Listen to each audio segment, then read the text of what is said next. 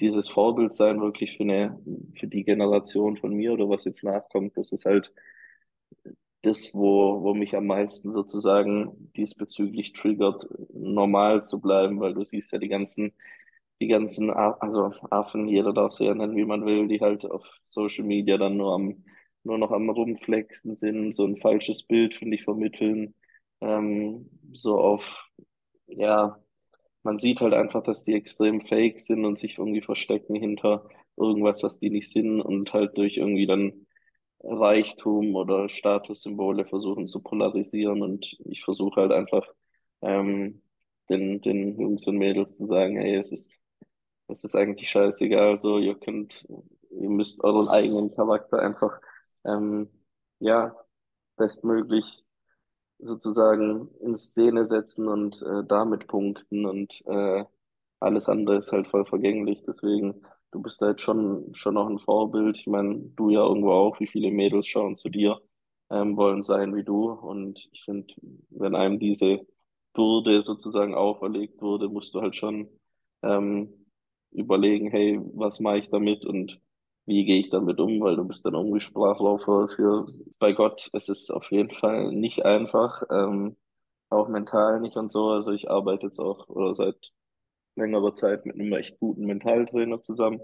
Wir machen da regelmäßig unsere, unsere Sitzungen und so und ich glaube, das ist auch ziemlich wichtig, wenn, wenn man ja so schnell in so einem Wachstum irgendwie ähm, ja nicht nur, nicht nur in, im Bodybuilding-Bereich, sondern auch generell mit, mit Unternehmen und sowas ähm, ja wächst, dass man da auf jeden Fall auch gucken muss, dass, dass man mental und psychisch auf der, auf der richtigen Spur bleibt.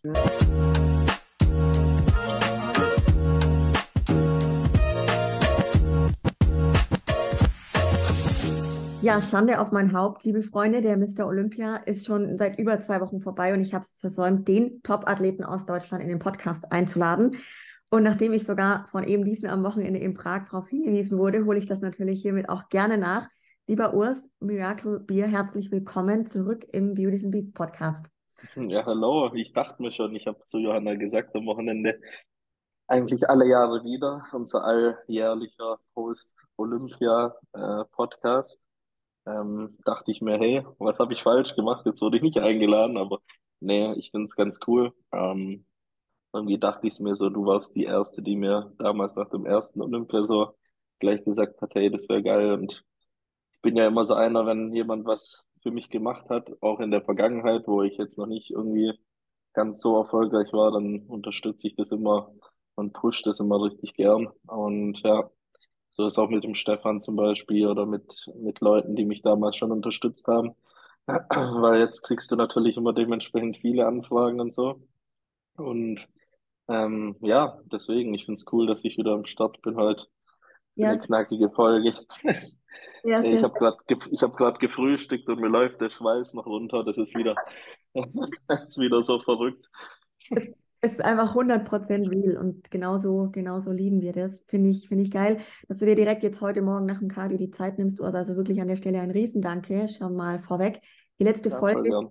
muss ich sagen, war im, im Februar zu meiner äh, Verteidigung sozusagen. Da war, da war es Stimmt. quasi relativ spät. Da habe ich auch ein Olympia-Special gemacht und du warst somit der Letzte in meiner Reihe, weil da warst du auch schon kurz wieder vor deinem nächsten Wettkampf. Und jetzt dachte ich, ich lasse dir mal so ein bisschen, ein bisschen Zeit und freue mich jetzt umso mehr, dass es so zeitnah auch klappt, ne? weil ja, im Endeffekt ist jetzt schon wieder wahnsinnig viel passiert. Ähm, mal vielleicht ganz spontan vorweg die Frage an dich. War das jetzt das krasseste Jahr 2023 in deinem Leben bisher?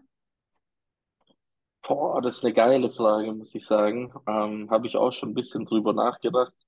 Mache ich dann eher so zu, zu Neujahr, wenn man immer so das Jahr reflektiert und äh, ja, den klassischen macht.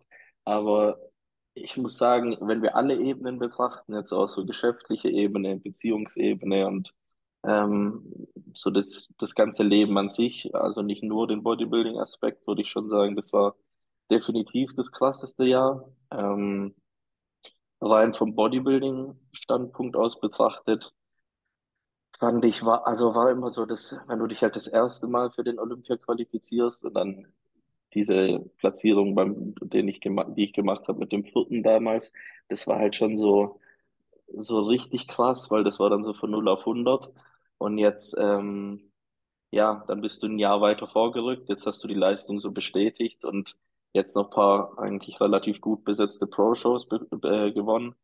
Ähm, deswegen, also ich kann nicht sagen, dass das, dass das vom Bodybuilding-Ding das krasseste Jahr war. Ich fand so die, die erste Quali war, also für mich vom Gefühl her dann noch ein bisschen krasser, weil das eine, keine Ahnung, ist vergleichbar mit dem, was weiß ich, ersten Date, was man früher hatte oder so. Da bist du halt so mega aufgeregt und hast so die Todesglücksgefühle und jetzt ist es halt so, ah, okay, ich bin für ein Olympia qualifiziert. Ja, gut. Jetzt erwarten alle, dass ich halt vorne ähm, mitmisch und so. Und äh, ich fand es aber trotzdem mega Jahr, auch Bodybuilding technisch betrachtet.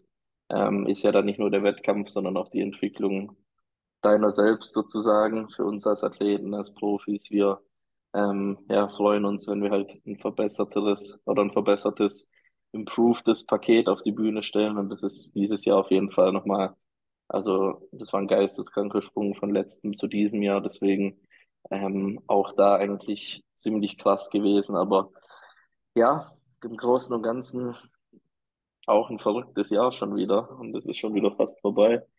Krass, oder? Das ist so crazy. Und was du gerade gesagt hast, ich glaube bei dir, also die Leute, die jetzt auch zuhören, zugucken, können sich vorstellen, da gab es wenig, ich sage jetzt mal langweilige oder Jahre, die davor waren, die halt wenig Erfolgserlebnisse hatten, will ich sagen. Also das heißt, bei dir ist unglaublich viel passiert in jungen Jahren. Jedes Jahr für sich war vermutlich sehr, sehr krass mit unglaublich viel, was passiert ist. Wenn du jetzt mal so zurückgehst an den Anfang diesen Jahres, 2023, da war ja der Hype um dich schon absolut real und krass. Was hat sich am meisten verändert jetzt zum Ende des Jahres hin? Mm, bezüglich dem Hype meinst du jetzt? Ja.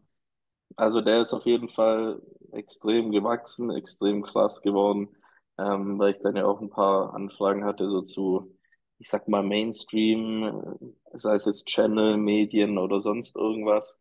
Ähm, hast du ja auch gesehen, da war beim Olympia und jetzt bei dem, bei der Prag Show so eine riesen Cam dabei. Das ist noch so ein kleines Secret, was ich habe, aber da arbeiten wir auch an einem extrem großen Projekt. Ähm, ja, was dann halt im Mainstream richtig reinschlagen wird. Und deswegen hat sich das schon dahingehend verändert, dass es halt über unsere kleine familiäre Szene sozusagen drüber hinaus gewachsen ist. Und das war auch erstmal krass, das so zu sehen und wie das dann vor allem auch ankommt wirst du natürlich wieder immer mit den klassischen Klischees so über, überfahren und denkst dir halt, ah, okay, die Leute sind ja noch so weit hängen geblieben, aber kannst dann auch irgendwie Aufbauarbeit leisten und halt wirklich dann auch dem, diesem großen Mainstream zeigen, hey, ähm, Bodybuilding ist nicht mehr so das, was es mal war oder das, was es steht. Und man sieht es ja jetzt auch, also extrem viele YouTuber und sonst irgendwie, die versuchen alle mit, mit Bodybuildern, sei es jetzt Markus oder mir, irgendwie zu, zu connecten und so. Und ähm, das zeigt dann halt schon, okay, äh, Kraftsport, Fitness, Bodybuilding, wie man es auch schimpfen will, ähm, kommt jetzt schon extrem, extrem gut an. Und das zu sehen freut halt auf jeden Fall auch. Ist aber auch gleichzeitig dann nochmal schwieriger, weil du jetzt auch, wenn du draußen unterwegs bist, halt nicht mehr ganz so deine Privatsphäre hast und ja, das dann auch wieder, wenn ich jetzt zum Beispiel mit Alicia mit der Bahn ins Studio fahre, ähm, das eigentlich dann schon fast eine kleine Herausforderung ist oder wenn man sich mal einen Tag bisschen auf den Fuß getreten hat gegenseitig und dann mal nicht ganz so cool ist miteinander und sich vielleicht gerade irgendwie ein bisschen stresst oder diskutiert, dass da halt gleich immer an zehn Ohren mithören und du halt schon aufpassen musst, was du oder ja, was du dann in der Öffentlichkeit machst, wo ich ja um Gottes Willen nie so dran, ge dran gedacht habe. Aber er hat sich definitiv verändert. Man muss halt reinwachsen, aber ich glaube, das, äh, das kriege ich schon irgendwie hin. Du kriegst es, glaube ich, ziemlich, ziemlich gut hin, aber ich kann mir schon vorstellen, man sieht es jetzt nicht aus deiner Brille, wie es für dich ist, ne? dass es schon sehr ähm, auch herausfordernd sein kann, das Ganze. Ich denke es mir jetzt zum Beispiel manchmal im Kleinen bei dem Lukas und mir, Alter, ist Bodybuilding eine krass verrückte Reise. Jetzt ist es bei dir aber halt alles noch x-mal größer, wie bei meinem kleinen Licht und dennoch hast du, oder hat man bei dir das Gefühl, Urs, dass du wirklich alles, alles mit so einer Leichtigkeit und Perfektion machst, die halt irgendwie seinesgleichen sucht. Ich finde es echt crazy. Was genau ist so dein Geheimrezept, und, um dieses krasse Wachstum so durchzuziehen und dabei aber gleichzeitig halt so unfassbar menschlich zu bleiben? Auch eine geile Frage. Deswegen feiere ich es mit dir zu reden. Ah, ich glaube, so ein Geheimrezept gibt es nicht. Das ist eigentlich meine Natur als Mensch so. Ähm, und bei Gott ist es auf jeden Fall nicht einfach, ähm, auch mental nicht und so. Also ich arbeite jetzt auch oder seit längerer Zeit mit einem echt guten Mentaltrainer zusammen. Wir machen da regelmäßig unsere, unsere Sitzungen und so. Und ich glaube, das ist auch ziemlich wichtig, wenn, wenn man ja so schnell in so einem Wachstum irgendwie ähm, ja nicht nur, nicht nur in, im Bodybuilding-Bereich, sondern auch generell mit, mit Unternehmen und sowas ähm, ja wächst, dass man da auf jeden Fall auch gucken muss, dass, dass man mental und psychisch auf der, auf der richtigen Spur bleibt. Auch so mein kleiner Kreis, den ich habe. Jetzt auch die Jungs und Mädels, was dabei waren in, in Prag, so meine, meine Jungs, die ich halt kenne, seit ich sieben, acht Jahre alt bin oder noch jünger teilweise, ähm, dass ich mit denen noch in Kontakt bin. Ich glaube, das, das erdet ziemlich und ich bin da auch jetzt nicht, nicht scharf drauf, unbedingt extrem viel neue Leute also kennenzulernen schon, aber jetzt ähm, in meinen engen Freundeskreis zu packen. Deswegen, ja, das hält eigentlich einen immer so an der Spur und halt auch ganz wichtig der Punkt, dass man also dieses Vorbild sein wirklich für eine, für die Generation von mir oder was jetzt nachkommt, das ist halt das, wo, wo mich am meisten sozusagen diesbezüglich triggert, normal zu bleiben, weil du siehst ja die ganzen, die ganzen, A- also Affen, jeder darf sie ja nennen, wie man will, die halt auf Social Media dann nur am, nur noch am Rumflexen sind, so ein falsches Bild, finde ich, vermitteln, ähm, so auf,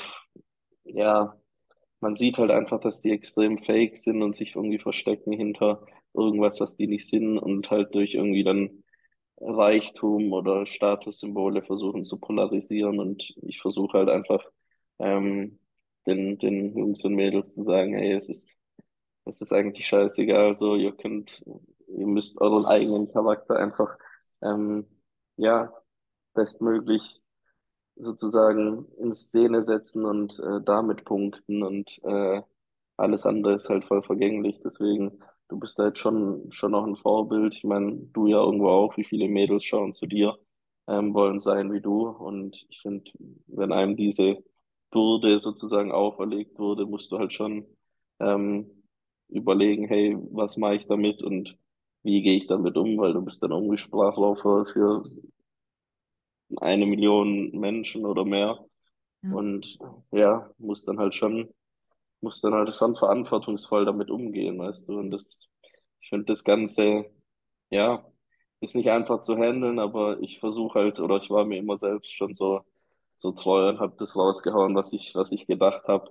Ähm, alle wirst du eh nicht glücklich machen, das hat meine Mom schon immer gesagt. Deswegen ähm, freut es mich, dass es so viele sind, die es dann doch irgendwo feiern. Und deswegen ist es für mich eigentlich mit Leichtigkeit machbar, weil es einfach meine Natur als Mensch ist so und ich extrem extrovertiert bin und nicht irgendwie ähm, ja, Probleme habe, da mich auch mal vorzust also nach vorne zu stellen und zu sagen, hey, so und so ist meine Ansicht dazu und ähm, ja, ich kann auch dafür die, die Prügel dann einstecken, wenn das, wenn das auch sein muss. Aber ja, das soll ich eigentlich ganz gut beschreiben.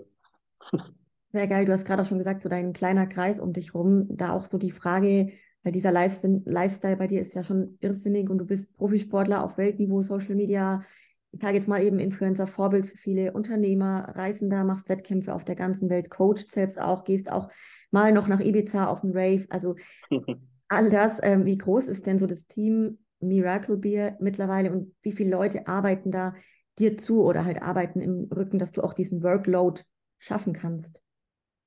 Ja, ist extrem heftig. Also hätte ich auch nie gedacht. Und ich glaube, das weiß auch keiner von den Leuten, weil oft kriege ich dann von den Mitarbeitern halt mit, so dem Support bei Miracle Wares jetzt zum Beispiel.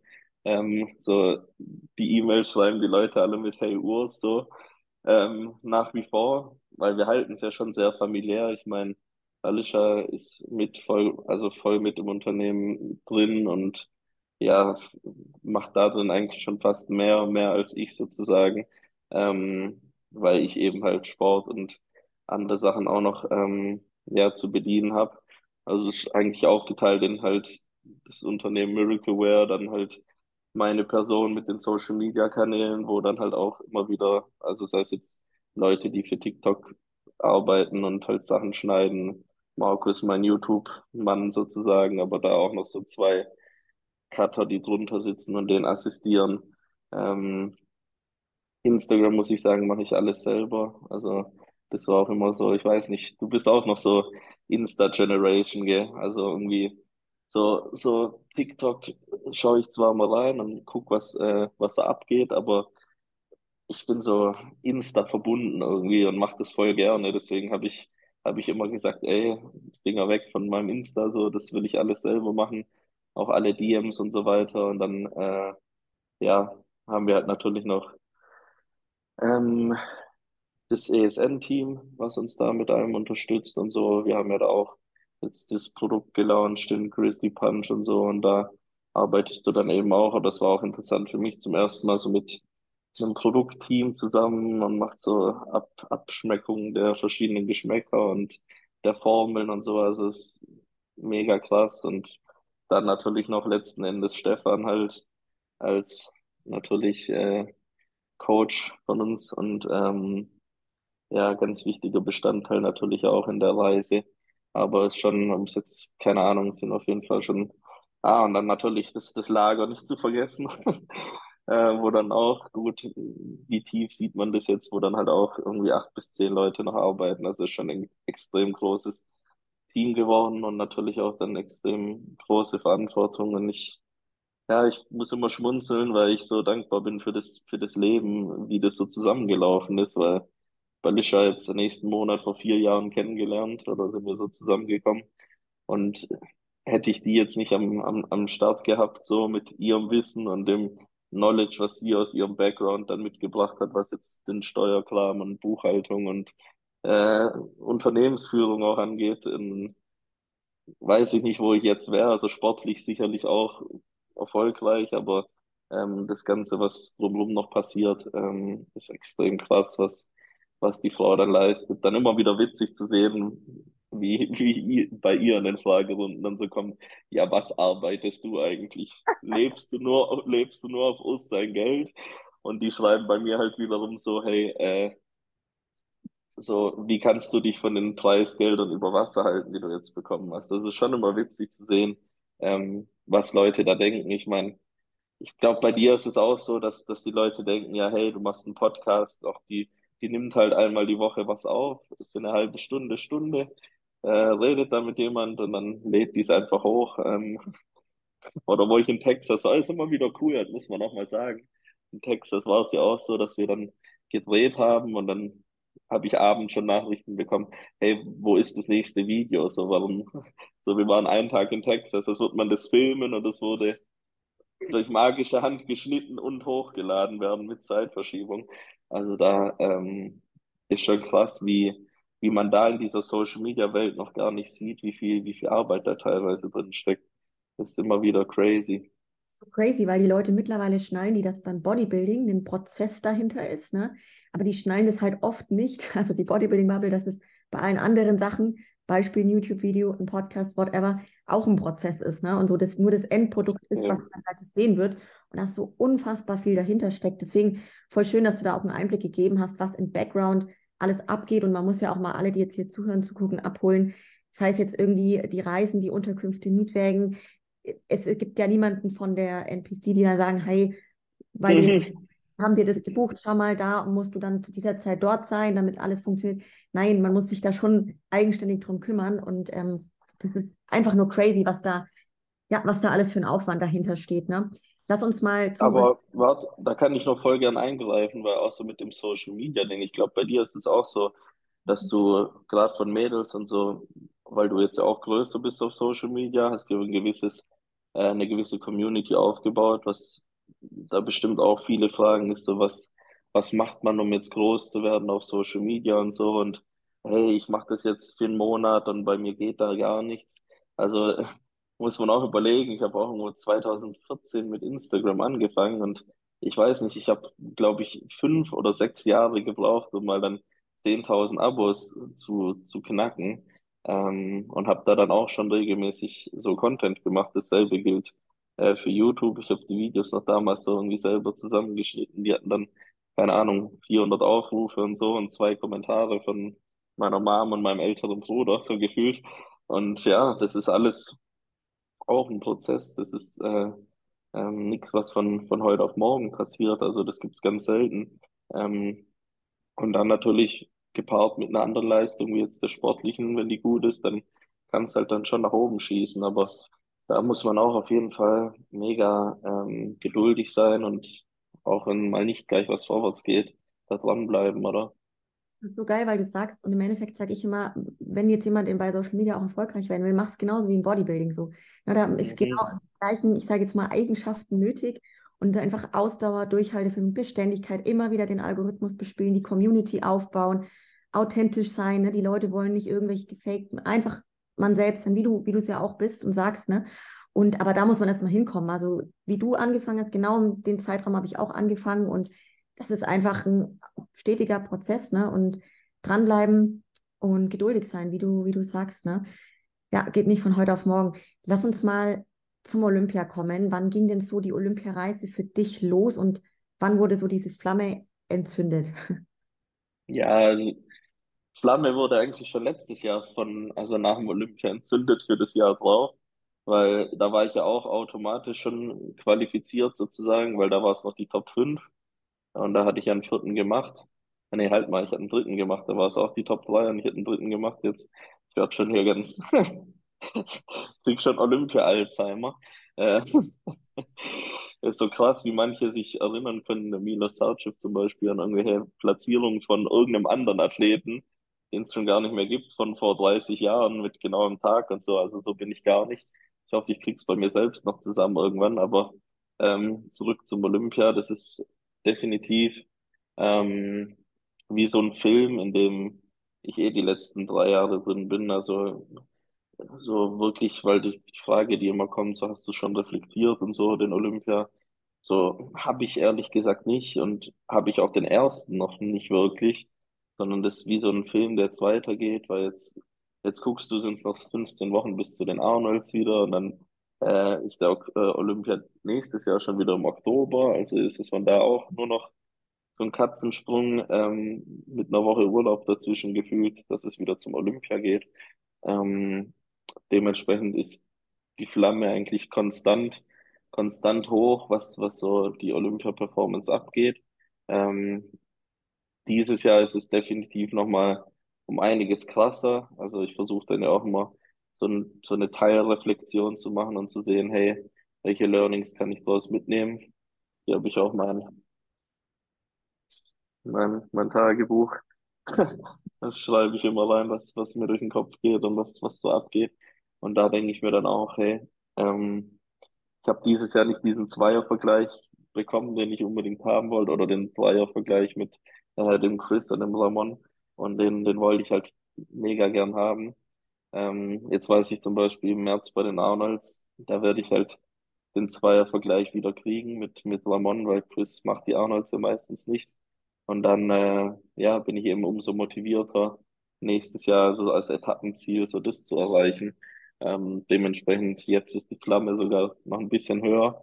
Ähm, und da arbeiten wir auf jeden Fall ordentlich drauf hin. Auch so die Zusammenarbeit mit Stefan, das ist nochmal so viel krasser geworden einfach. Das ist, ich weiß nicht, wie es bei euch ist, aber wird auch so von, von Jahr zu Jahr irgendwie, irgendwie deeper, obwohl man, ja, eigentlich gar nicht so großartig anders macht. Aber ich glaube einfach, weil man sich menschlich auch noch mehr kennenlernt, noch mehr zusammen erlebt, das ist schon immer sehr cool und sehr emotional. Und ich bin auch jetzt mega dankbar, dass ich auch jetzt die zwei Wettkämpfe noch nach dem Olympia gemacht habe, weil ich auch so, weißt du, diese, diese kleinen Dinge, so wie, wie, wie dich dann zu sehen und dein, dein Freund dann ähm, so Spaß zusammen zu haben, die Halle zu erleben, was da abgeht, das ist halt das, wo es für mich auch drauf ankommt. Ich habe auch mit Roland ein gutes Gespräch gehabt, gibt's auch im Rap-On-Video zu sehen, so, das sind die Erinnerungen, die man halt zusammen macht und die bleiben am Ende hängen, weißt du, in zwei Wochen weiß keiner mehr, wer, Clark Pro gewonnen und wer ist Dritter geworden und wer ist Zweiter geworden und wer Fünfter, sondern das ist das, was du für dich erlebst und das ist halt das Schöne an dem, an dem Wettkampf machen, finde ich. Richtig, richtig schön. Ja, voll bin ich, bin ich voll bei dir. Wie, wie lief denn so die Vorbereitung im Vergleich zu den jetzt letzten Jahren davor immer ab? Weil du gerade schon gesagt hast, eigentlich gar nicht so viel anders wahrscheinlich, oder? Ja, also im Gegenteil, die lief recht smooth ab. Ich war mega verwundert, als ich so seven weeks out dann, weil ich, ich kam von einem recht hohen Ausgangsgewicht. Ich hatte irgendwie 128 Kilo Peak off Season und mein Gewichtslimit ist 103. Also ich dachte, da wird, und ich war jetzt, also ich war schon Wasserbüffel, aber jetzt nicht extrem, extrem viel Fett dran. Und ähm, ja, dann dachte ich mir, oh je, das wird, das wird wild und qualvoll, aber es war im Endeffekt gar nicht so qualvoll, beziehungsweise glaube ich, das spielt auch ordentlich mit ein, wie man das, ich weiß nicht, das kannst du mir vielleicht auch beantworten, so von Jahr zu Jahr, du kriegst ja so einen neuen Setpoint an Körperfett und du gewöhnst dich schon zu, sozusagen, glaube ich, an diesen, an diesen Struggle und mir ist es gar nicht schwer gefallen, jetzt also wirklich Diät dann zu halten oder ich hatte gar keine Cravings, gar keine so Hungerattacken oder so. Klar, du wirst irgendwann so lethargisch und antriebslos, vor allem dann die letzten vier Wochen, da geht dann gar nichts mehr, aber die Zeit davor ging es eigentlich recht klar und ich habe auch zu Stefan geschrieben, ey, sollen wir nicht irgendwie sollen wir nicht härter machen, so mehr Curls droppen und mehr Cardio. Und hat er gesagt, so, nee,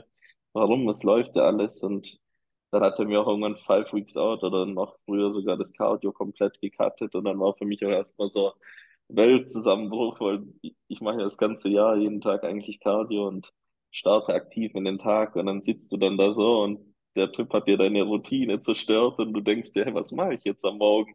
So, okay war ganz wild, also war extrem ähm, easy die Vorbereitung, deswegen konnte ich auch jetzt noch nach der, nach der Olympia oder war ich so on fire, dann jetzt noch Wettkämpfe zu machen. Ich sag dir auch ganz ehrlich, wer jetzt nächste Woche nochmal einer kündigt den theoretisch, also wenn es jetzt um die, um den Energielevel und um dieses Durchseinslevel geht, könnte ich den noch voll easy handeln. Ähm, aber ja, wir haben erstmal jetzt die Saison beendet, weil der Fokus liegt natürlich auf den Arnolds. Aber war, war wirklich ähm, eine smooth Olympia-Prep und ja, ging echt gut. Schon manchmal verrückt. Ich fühle das total, was du gesagt hast, das mit dieser Leichtigkeit und dass man fast manchmal denkt, wo ist denn dieses heftige Leiden so, wann, wann kommt es? Und ja, so bei dieser du, Wie früher. Voll proaktiv, hey, können wir irgendwie noch Kilokalorien rauscutten und so. Ich, genau das ist mir auch passiert und ich glaube einfach, dass es mit dieser stetigen Zeit, man wird da einfach immer besser und das ist genau das, wo man ja, ja, wir, wir haben am Anfang halt geübt, sage ich jetzt mal, ne? Und jetzt ja. sind wir einfach Profis in dem, was wir tun, so. Und dann wird es irgendwann einfach leichter. Und genauso der Körper, das adaptiert sich, der erkennt es auch gleich wieder und dann funktioniert der. Und natürlich auch in Zusammenarbeit mit dem Coach lernt man ja den Körper dann auch besser kennen. Das wird immer einfacher, sage ich jetzt mal, im Sinne von man, ja. was funktioniert, was funktioniert vielleicht nicht so, ne? Hat schon viele Erfahrungen gemacht Vielleicht jetzt so ein anderes Thema, wo ich auch dich unbedingt fragen will, und zwar so Thema Druck. Also inwiefern nimmt der Druck mit, ich sage auch mal, steigenden Platzierungen und aber auch steigender Aufmerksamkeit zu? Und wie gehst du mit dem Druck von außen um? Und auch ist der Druck von außen auf dich größer oder kleiner als der Druck, den du dir selber machst zu performen? Der ist kleiner tatsächlich. Ähm, also kleiner als damals, weil ich habe auch gelernt, was du natürlich lernst mit der Zeit mit Social Media, dass ja die Meinung 90 Prozent der Leute in Social Media halt relativ unqualifiziert ist, was jetzt auch nicht also böse gemeint ist. Ich bin für jede Kritik immer offen, ähm, aber ich habe halt meine Leute, meine Kritiker, sage ich mal, von denen ich die Kritik dann gern annehme, äh, wie ein Stefan, wie andere Top-Coaches und Leute, die mich wirklich kennen und das, das ganze Game auch kennen. Aber ja, sonst generell ist es, also ist es von dieser Social Media Drucksicht extrem chilliger geworden, aber halt schon mehr von der intrinsischen raus, weil du dir halt auch denkst, hey, jetzt schaut sozusagen eine Nation zu, jetzt willst du oder musst du da abliefern, also müssen tust du natürlich nichts, aber du willst es halt, ähm, weil du arbeitest da oder leistest da so viel Aufbauarbeit, dann folgen dir so viele Leute, dann kannst du nicht sozusagen als Loser da stehen, was, ja, was einen gleichzeitig antreibt, aber dann auch wieder, ähm, ja, psychisch ganz schnell irgendwie in eine andere Richtung treiben kann. Deswegen auch die Zusammenarbeit äh, mit dem Mentaltrainer, was, was da sehr gut geholfen hat, das Ganze auch ein bisschen ähm, wieder zu ähm, regulieren, sage ich mal. Und ich dachte auch nicht, dass ich, dass ich großartig Druck am Start habe, so, bis ich dann halt mal gemerkt habe, jetzt die Woche nach dem Olympia, wo ich Texas gemacht habe, oder jetzt auch Prag, ähm, wie smooth die jetzt so liefen, dass ich mir denke, hey, also, weil äh, Druck ist auch das falsche Wort, das war eher so eine Anspannung, ähm, die ich glaube aber beim Olympia, die glaube jeder irgendwo hat, also sei es ein Chris und Roman, ich glaube jeder, der auch sonst sehr gechillt ist, hat da so ein bisschen ähm, Spannungssituation, weil es nun mal schon der größte Wettkampf der Welt ist. Ähm, und weil es halt auch nur ein Tag im Jahr ist sozusagen, wo, wo es dann zählt letztendlich. Und deswegen ähm, war die Anspannung da schon deutlich, deutlich größer und das hat sich natürlich dann auch in der Form irgendwo ähm, resultiert. Ist auch witzig zu sehen. Stefan hat gesagt, so zu den Finals sehen alle, werden alle Athleten so zwei bis drei oder auch fünf oder zehn Prozent, wie es dann bei mir war, besser aussehen. Weil das Ganze, du kennst es ja auch nach dem Prejudging, ist erstmal so, ja, jetzt weiß man schon, welcher Callout, wie man gestellt ist, du weißt ungefähr, welche Richtung ist es oder wie sahst du aus. Und dann, äh, ja, fällt von einem so ein bisschen was ab. Und das ist dann schon immer interessant zu sehen. Aber dementsprechend gut war es auch, dass ich noch Wettkämpfe gemacht habe, weil ich jetzt einfach diese Routine so drin habe. Ich ziehe da auch extrem meinen Hut vor, wie Chris es schafft, einfach nur einmal im Jahr auf eine Bodybuilding-Bühne zu gehen, im Olympia, und dann da abzuliefern, weil wenn du nicht so in einer Routine bist, fühlt sich das ja mega komisch an, ähm, dann nur einmal im Jahr eine Show zu machen. Also das ist auf jeden Fall auch ein dickes Learning. Ich glaube, je mehr ich da mache an Shows, desto, desto besser wird das Ganze, desto jobmäßiger wird das Ganze, was ja dann auch irgendwo gut ist. Ähm, weil ich, wenn du so extrem klasse Athleten siehst, die ein Ronnie Rocke oder so ein Dexter Jackson, die also wirklich geisteskrank viele Wettkämpfe gemacht haben, irgendwie 80 Profi-Grand Prix oder so, ähm, oder so achtmal im Jahr gestartet sind, hast du halt auch gesehen, das ist so wie, so wie morgens mit der Bahn irgendwo hinfahren für die, so, das ist gar kein, gar keine große Nummer und genau so muss es halt dann werden und ich glaube, dann kannst du nochmal ähm, deutlich auch verbessert auf der, auf der Bühne stehen. Ja, ja, spannender, spannender Punkt auf jeden Fall. Also ich selber habe es auch so wahrgenommen, ich war zwei Jahre dann nicht mehr auf einer Bühne aufgrund dieser Verletzung und musste da erstmal mhm. wieder reinkommen. So, und es wurde dann von Show zu Show einfach viel, viel besser. Ne? Gab es jetzt bei dir in der Prep schon auch, weil es war leicht, es beschrieben an sich, ne, aber gab es schon auch irgendwie so, ich sag mal, extrem schwere Situationen oder wo es mal hart war, wo du beißen musstest oder was dich persönlich sehr herausgefordert hat? Mich hat eher die, es war eher die Herausforderung, dieses weniger zu machen, ähm, als, ich weiß nicht, du bist ja, glaube ich, auch so gepolt, dass du dann immer, eigentlich jeder von uns, dass du dann immer so, so zehn Weeks out, fährst du im zweiten Gang, dann eight Weeks out, schaltest du hoch im dritten und dann gibst du die letzten vier Wochen nochmal so Knallgas mit Nitro und Vollgas, ähm, weil du halt das Beste rausholen willst und da halt eben so professionell zu sein, auf deinen Trainer dann auch wirklich zu hören, weil sagen kann er viel, aber das dann umzusetzen und wirklich Gas rauszunehmen, ähm, wieder mehr zu essen. Wir haben irgendwie zwei Wochen vor Olympia meine Reverse Diet sozusagen gestartet. Ich war dann ein paar Tage vor dem Olympia mit den Kalorien da, wo wir mit der Diät angefangen haben. Also völlig krank, völlig neues Erlebnis für mich. Der Körper sah aber auch viel frischer aus. Und dann eben noch irgendwie, ich habe 1700 Gramm Carbs geladen für ein Olympia. Das dann on top noch zu machen, das war für mich, also ich habe einfach nur gesagt, Stefan, ich mache eins zu eins das, was du sagst, aber ich weiß gar nicht, wie das funktionieren wird. Im Endeffekt hat super funktioniert. Ich war so prall und voll wie, wie noch nie ähm, zu dem Zeitpunkt. Und äh, ja, deswegen ist immer wieder eine eine neue Erfahrung für den Körper, wie du auch gesagt hast, wie, wie krass der dann reagiert, wenn man das mal so einstellt. Aber das war definitiv diese Prep ganz anders, weil normal bist du da immer bis, bis zur Peak Week noch Vollgas am Cardio machen, irgendwie zweimal zwei Stunden oder so. Und äh, reißt dir da echt den Allerwertesten auf. Aber ähm, ja, da ist auch jede Prep, glaube ich, anders und man muss immer ähm, oder man hat immer neue Herausforderungen. Das, das Ja. ist definitiv so. Toll.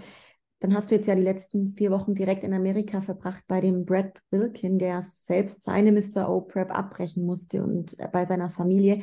Vielleicht magst du da mal erzählen, wie kam es dazu und was war für dich so das Besondere an der Zeit vor dem Mr. Olympia auch in Amerika?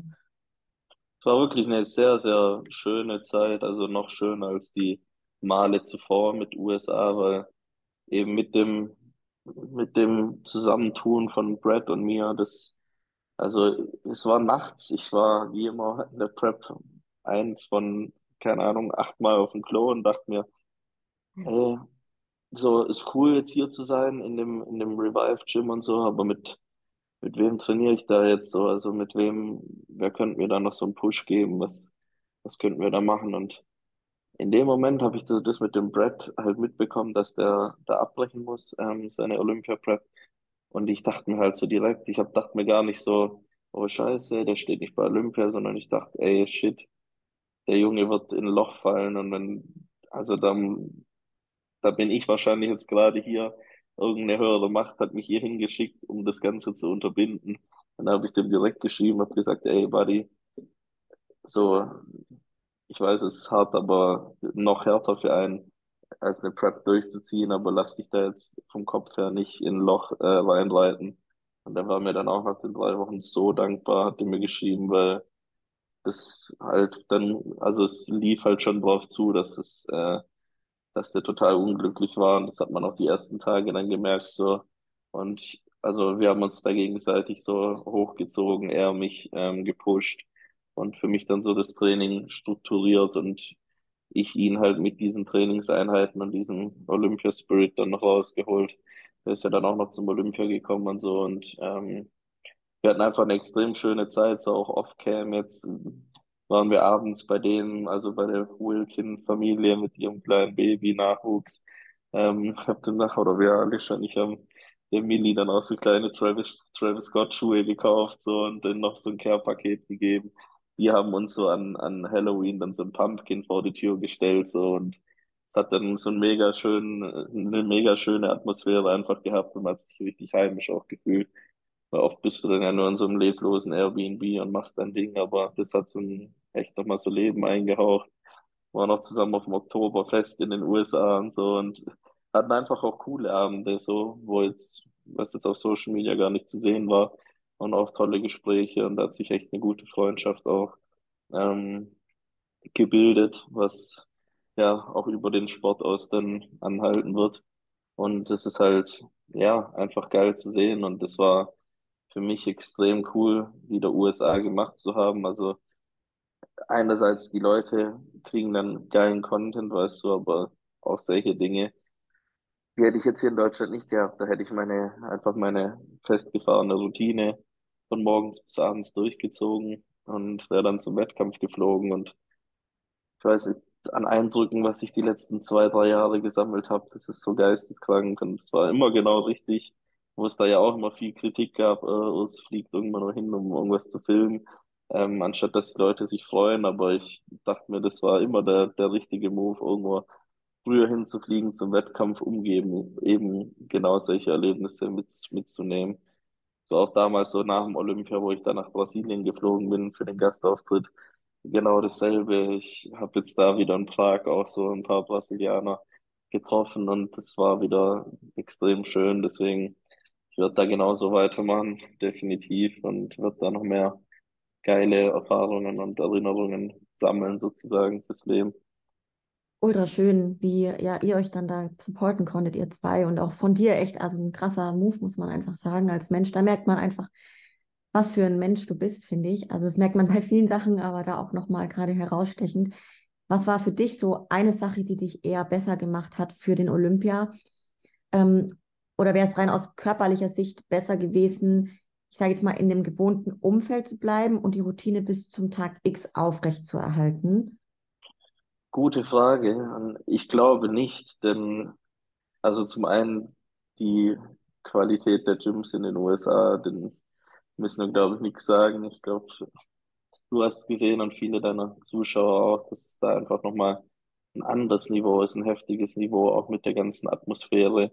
Da sind echt, auch wenn es auch so Anfänger sind, da sind die Leute drin, um irgendwie Leistung zu bringen. So, jeder hat da so ein, das ist, muss ich immer wieder sagen, das ist in den USA so krass, dass zum einen sie wirklich, muss man sagen, fetten Leute, die total unsportlich sind, gar nichts machen und eigentlich nur von Fressbude zu Fressbude fahren.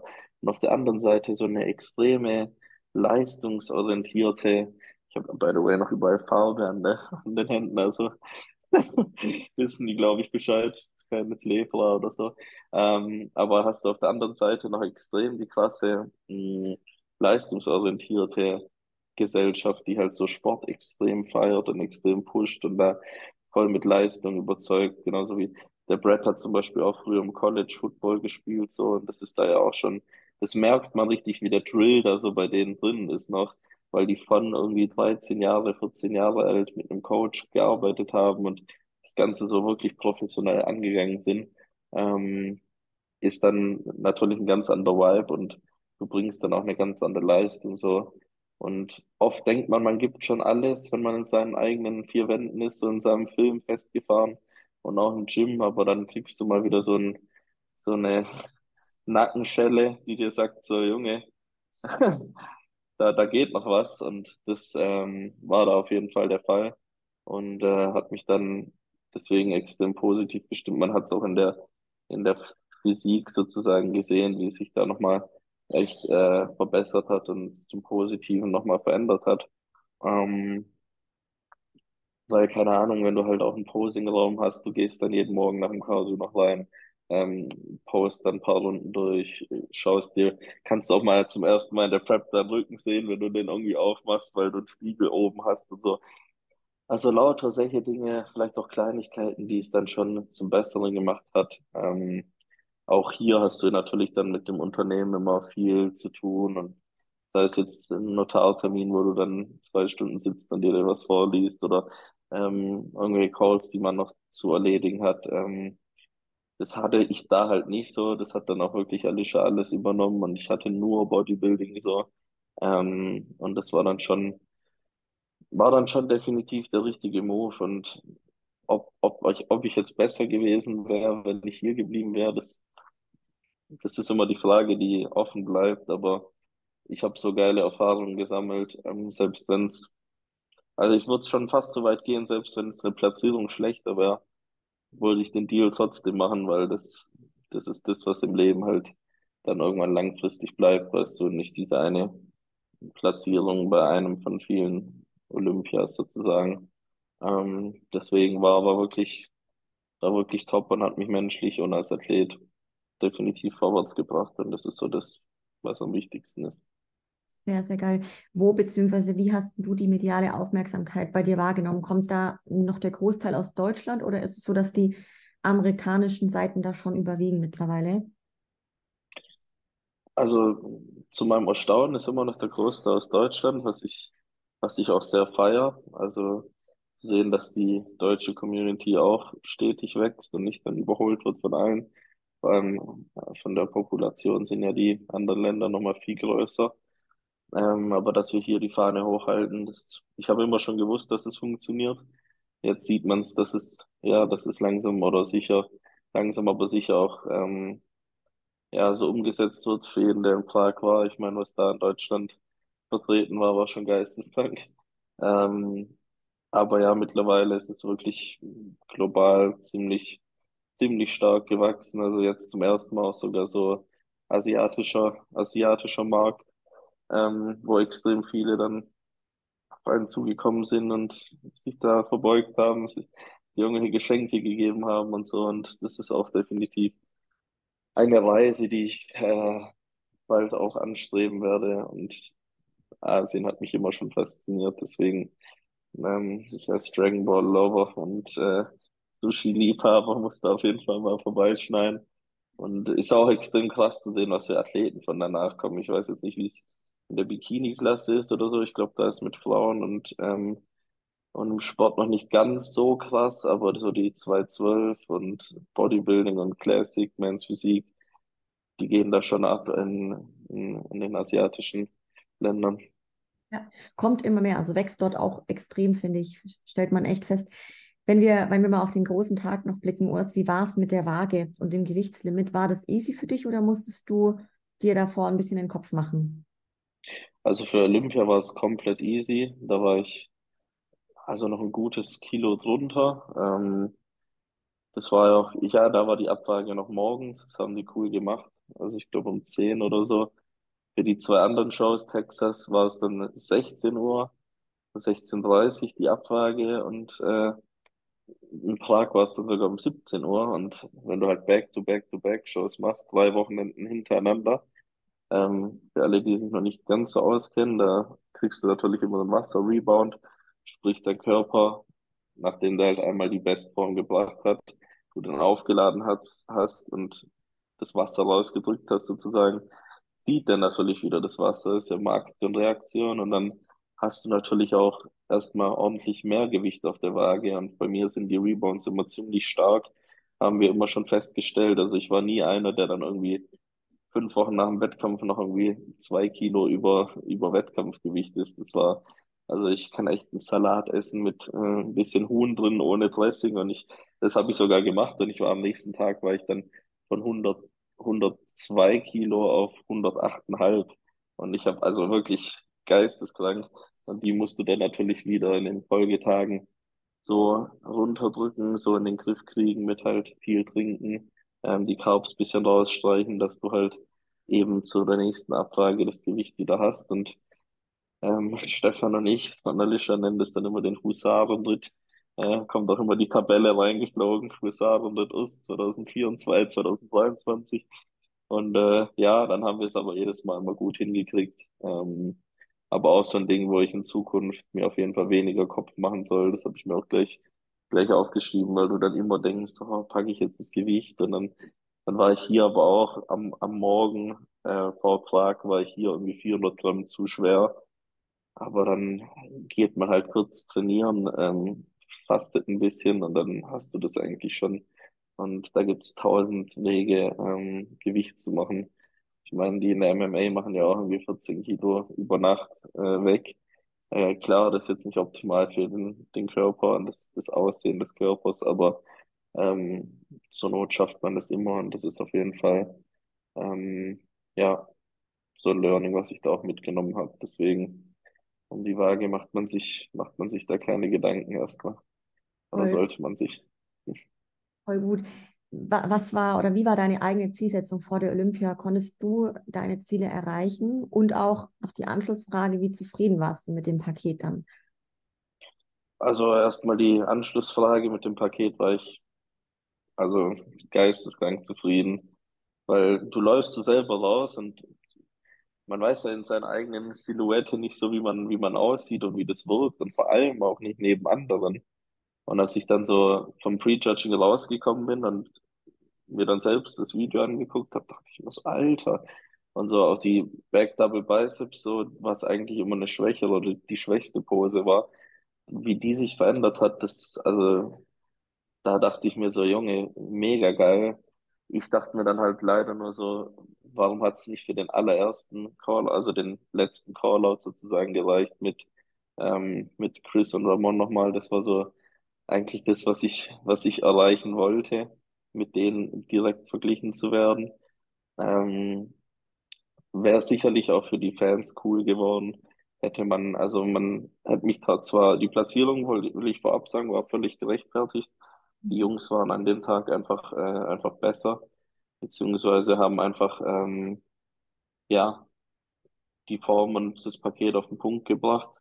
Ist jetzt nichts, was ich in Zukunft nicht schlagen könnte.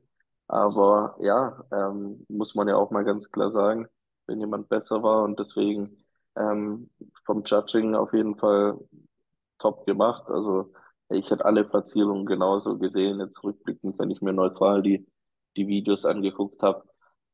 Aber ja, also für, für die Athleten selbst und für das Entertainment-Ding hätte ich mir auch, also gar nicht mal mit, ich jetzt mit den Vorderen, sondern die hätten mich auch mit, wo ich mit den Hinteren öfter, öfter vergleichen können. Ähm, es war nämlich wie so, du hast dann zwei Vergleiche immer beim Ohr und dann ist es schon so durch.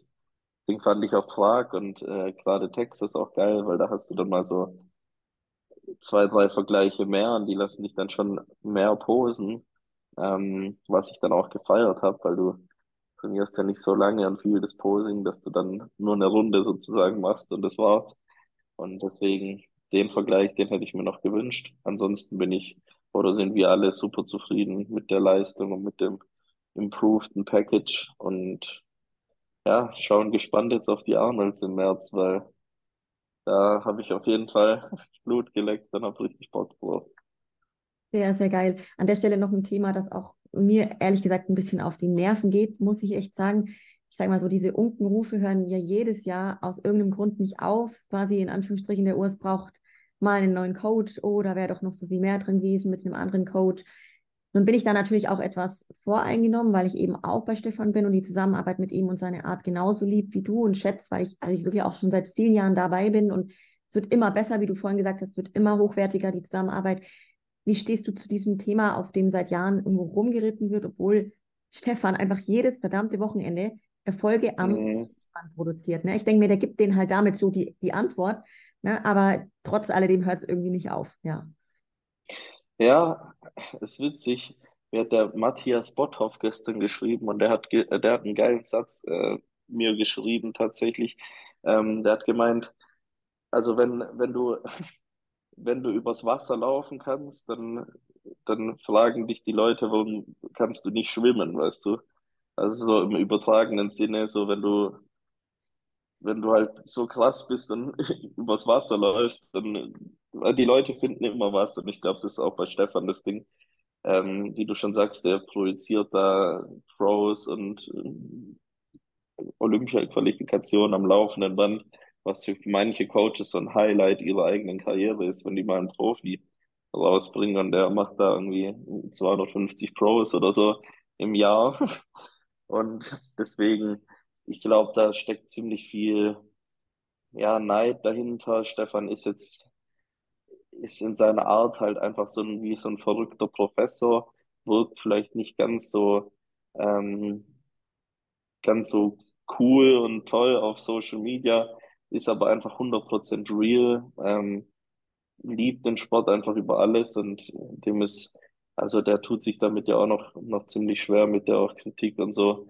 Ähm, jetzt im Vergleich zu uns, wir sind ja doch noch mal jünger und der kommt aus einer anderen Zeit, glaube ich. Deswegen, ähm, ja, finde ich es dann auch mal schade und muss dem dann auch mal gut zureden und so, was, wie krass das eigentlich ist, was der da macht. Und da schätze ich dich auch so für, für die Loyalität ihm gegenüber. Ich höre da mal gerade bei Mädels Geschichten, das, da denke ich mir, einmal raus und nie wieder würdest du bei mir irgendeinen Platz finden. Und der nimmt die teilweise wieder zurück. Das ist dann natürlich, ja, das zeigt dann doch, wie viel, wie viel, ja, Dankbarkeit auch der für den Sport hat und so und für das, was er machen kann. Aber ja, das ist absoluter Schwachsinn, was, was da Leute von sich geben. Also ich wüsste nicht, mit wem es besser funktionieren sollte. Weil man sieht ja, egal bei dir, bei mir und bei anderen Athleten, du siehst den jährlichen Fortschritt wirklich ähm, von jedem. Und ich meine, was, das ist Bodybuilding, das ist, das ist ein Marathon, das ist kein Sprint so und sogar Stefan lässt es manchmal nach dem Sprint aussehen, weil die Athleten so krassen Fortschritt auch noch dazu machen, aber jeder, sei es jetzt ein Wesley, sei es jetzt Nathan Diasche auch, äh, von den dicken Kalibern auch, hat sich, ähm, hat sich Jahr für Jahr noch, also obwohl die schon, obwohl Nathan schon zehn Profititel hat und seit keine Ahnung, 15 Jahren am Trainieren ist, hat er sich in dem letzten Jahr oder in den letzten zwei Jahren nochmal so deutlich gesteigert und verbessert. Und solche, solche Athleten sind dann extrem dankbar und schätzen das Ganze natürlich auch.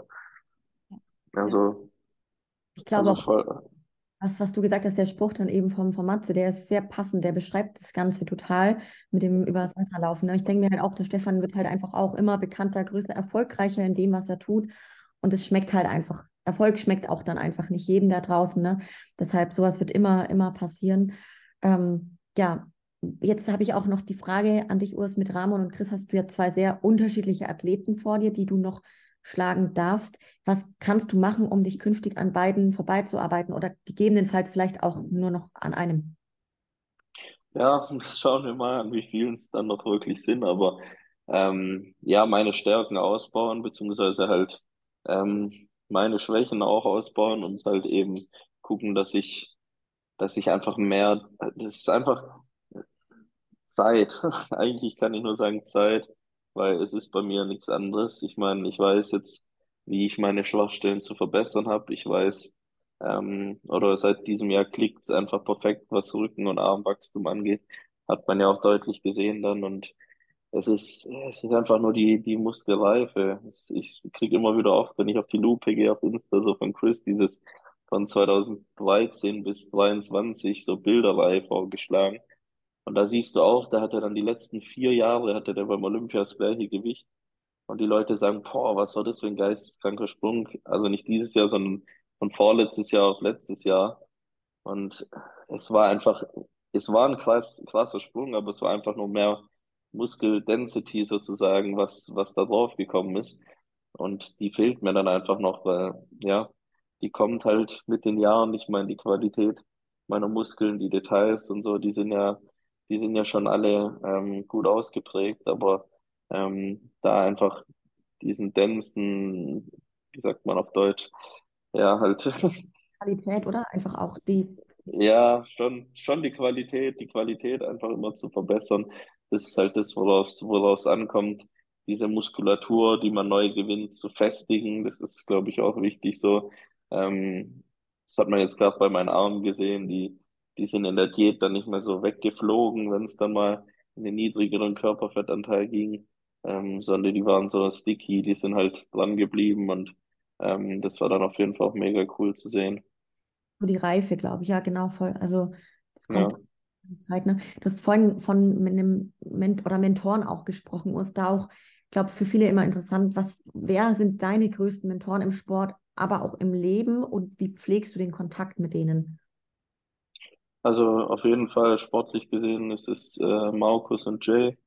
Mit dem telefoniere ich eigentlich wöchentlich, weil ich finde, die beiden kombiniert, das ist sowas, da sehe ich mich total, weil also zum einen, Markus ist halt nicht, nicht sehr international aufgestellt, aber national extrem halt und äh, hat da auf jeden Fall, ja, weiß auch, wie, wie, wie der Hase läuft, so generell und das ist extrem erfrischend, auch mit auch jetzt als, als Unternehmer kann man ja sagen, ähm, mich da mit dem auszutauschen, wie, wie das Ganze läuft und dass er mich da vor ja, gewissen Dingen auch, was jetzt Sponsoren und sonst was angeht, generell Seminaren und so Gastauftritten, was mich da auch dann vor gewissen ja, Tücken bewahrt, so, die er dann damals irgendwie falsch gemacht hat, irgendwie für 500 Euro einen Gastauftritt, wenn du halt Top 3 bei Olympia bist, so, dann ist das ein bisschen tief angesetzt, sowas, und da musst du halt, du denkst darüber gar nicht nach, weil du dir denkst, wow, jetzt krass, ein Gastauftritt,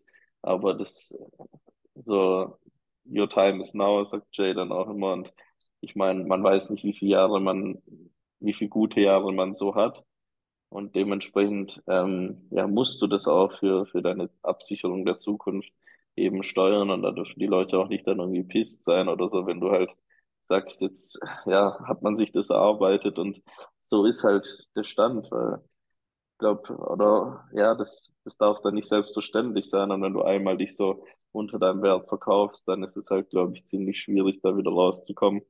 Ähm, weil ich glaube, Chris siehst du jetzt auch nicht irgendwo einen Gastauftritt machen, wenn der jetzt nicht gerade, ich weiß, will gar nicht wissen, was der dafür verlangt, aber ähm, ja, das ist halt, ist halt so ein Ding, was man, was man von den alten Hasen, sag ich, lernen kann ganz viel auch eher so im geschäftlichen Bereich, auch mit Jay, ähm, der da ja extrem fit drin ist und ja bis heute noch richtig, richtig aktiv ist so in der Szene, aber auch so, ähm, was den Körper angeht, die Physik, das, der ganzen, das Wettkampfding und so, ähm, ja, die da auch extrem, extrem hilfreiche Tipps haben und ich mich echt verdammt gerne mit denen austausche und auch extrem dankbar bin, dass die mich da so auch als Jungspund feiern und, und pushen, weil ich meine, denen könnte es ja eigentlich egal sein, die haben davon nichts, aber zu sehen halt von den beiden noch so die Liebe für den Sport zu sehen, zu sehen, dass da so ein junger nachkommt, der, ja, der da Bock drauf hat und ähm, ja, versucht, alles richtig zu machen. Dem, ja, dem, dem helfen die dann gern und ich wiederum versuche halt denen so meinen Respekt dann dahingehend auch zu zollen, dass ich mich halt bemühe und das Ganze dann auch halt auch gut umsetze und das ist, Ja. ist eine geile Mischung. So geil, der Markus Brühl sagt ja zum Beispiel auch, dass du dir Zeit nehmen kannst auf dem Weg bis ganz an die Spitze. Ihn hat ja auch, sagen wir immer, der Hunger angetrieben, ne? den er dann wirklich bis an die Spitze, äh, an die Spitze vom Drohnen zu kommen. Genauso gehst du das Ganze ja auch an. Du bist jetzt nach dem Olympia dann direkt, hast du weitergemacht bei den Wettkämpfen. War das für dich gleich klar, noch vor der Olympia, dass du da mitmachen wirst, oder war das dann danach erst entschieden? Es war schon vorher eigentlich klar, weil Also wäre jetzt nicht sowas wie mit meinem Magen-Darm oder so, wie in, bei den Arnolds passiert, ähm, war es eigentlich vor, vorab schon klar, dass ich, dass ich noch weitere Wettkämpfe machen will, ähm, weil ich ja auch diese Energie dazu noch extrem hatte. Und ähm, ja, dann waren die noch im Kalender und das hat sich extrem gut angeboten. Plus dann das Prag-Ding zu sehen, hey, man ist da nicht weit von Deutschland, man hat die Peak Week hier in der, Fu also so in Deutschland die letzte Peak Week habe ich 2018 gemacht für die deutsche Meisterschaft der GNBF. Sonst war jede Peak Week irgendwo im Ausland, irgendwo im Flieger, irgendwo ähm, in einem Airbnb und jetzt bin ich hier einfach von, von unserer Bude aus nach, nach Prag gefahren zur Einwaage. Also es war ganz verschickt auch, mh, aber dann eben da zu sein für meine Family und die Leute, die mich jetzt noch nicht auf der Bühne gesehen haben. War schon wirklich absolut geil und ähm, ja, war ein geiler Saisonabschluss jetzt damit auch. Ja, geil. Jetzt geht es ja dann schon bald weiter. Vielleicht da einfach noch die Ausblickfrage, welche Ziele hast du dir fürs kommende Jahr gesteckt? Also auch sportlich, aber natürlich auch beruflich und für dich persönlich.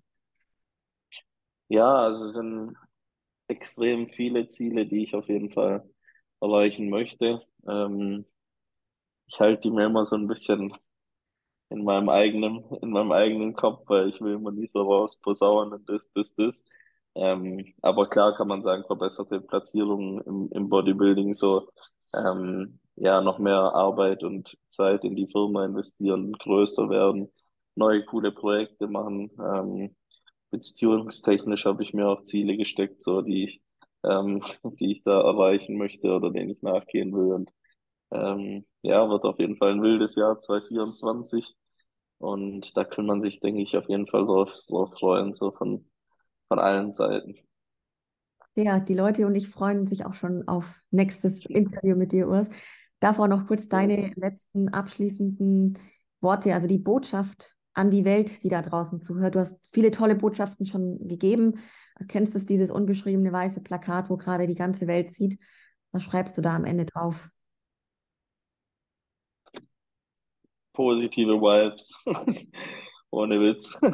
Also, Weil damit, damit läuft's, damit läuft's einfach. Und wenn jeder ein bisschen positiver wäre von uns allen, nicht alles immer mit gleich so einer negativen Energie, in einem, so einem Negativ-Vibe behaftet sehen würde, würde es einfach so viel smoother laufen. Also, das ist, das ist das, was mir auch so aufgefallen ist. Jeder, der einfach positiv durchs Leben geht, den, ja, erfüllt das Leben auch. Und da ist es nicht wichtig, wie viel du hast, was du hast, wie gut du bist, schlecht du bist, wenn du einfach ähm, Bock hast auf irgendwas und das machen willst und ähm, das durchziehen willst, dann mach's und alles andere ist okay. egal.